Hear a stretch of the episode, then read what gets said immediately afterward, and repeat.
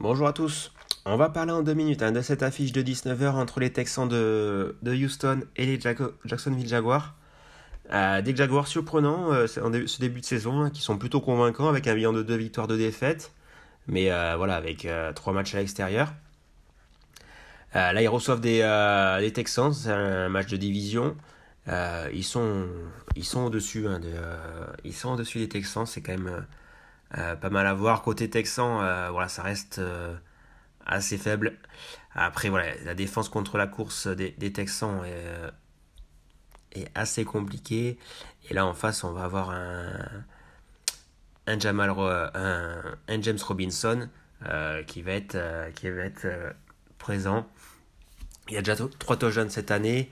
Après, on peut avoir Travis Etienne à, à 2,50 hein, qui peut ouvrir son compteur. mais voilà, après, j'aime beaucoup James Robinson 1,80.